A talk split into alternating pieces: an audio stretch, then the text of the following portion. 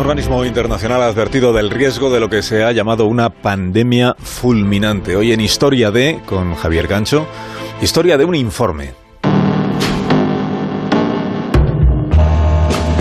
El informe es de una entidad llamada Junta de Vigilancia Mundial. Es lo que suele denominarse un panel de expertos.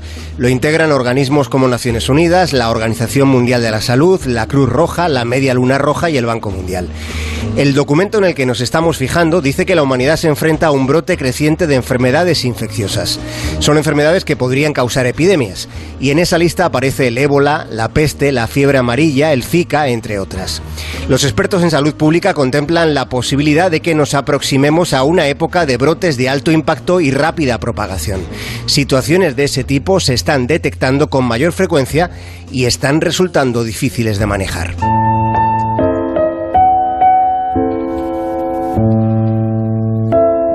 Informe de la Junta de Vigilancia Mundial dice que nos enfrentamos a una amenaza real de pandemia fulminante, que dadas las circunstancias resultaría sumamente mortífera. Como ejemplo del riesgo, el documento menciona la pandemia mundial de 1918, la que fuera erróneamente denominada como gripe española. Recordemos que aquella cepa de virus contagió a un tercio de la población mundial y mató 50 millones de personas.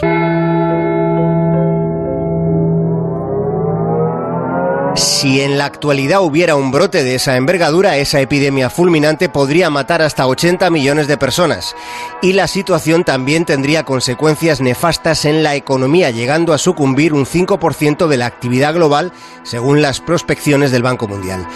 El panorama de una crisis sanitaria de hoy en día presenta complejidades respecto a lo que fue la emergencia global de 1918. La población ahora es cuatro veces superior a la que había hace 100 años y la movilidad no es siquiera comparable, pudiéndose viajar a, cualquier parte del globo en menos de 36 horas. En función de ese contexto, este informe dice textualmente que una pandemia mundial a esa escala desencadenaría una situación de caos, inestabilidad e inseguridad generalizadas. Siendo inquietante la previsión, el estudio de la Junta de Vigilancia que auspicia Naciones Unidas añade algo más que se resume en una frase muy concreta. En este momento, el mundo no está preparado para una pandemia fulminante.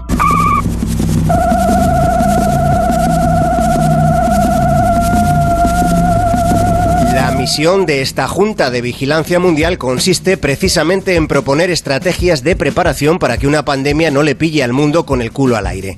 Para su análisis y diagnóstico, el grupo revisó lo ocurrido durante la pandemia de gripe H1N1 del año 2009. Aquel virus causó la muerte de entre 150.000 y 570.000 personas.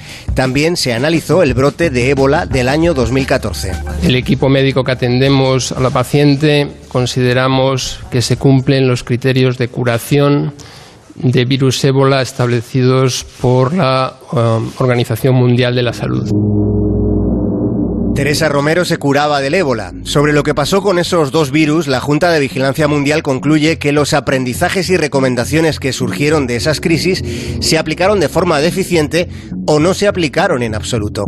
Y se recuerda que los gobiernos prodigan esfuerzos cuando surge una amenaza grave, olvidándose rápidamente de esforzarse cuando la amenaza remite. Este estudio también menciona que si bien los desarrollos científicos permiten nuevas herramientas para la salud pública, también permiten que los microorganismos causantes de enfermedades sean diseñados o recreados en laboratorios. Esta afirmación no es nuestra, es de la Junta de Vigilancia Mundial, cuyo informe concluye diciendo, ha llegado el momento de actuar. Más de uno, en onda cero.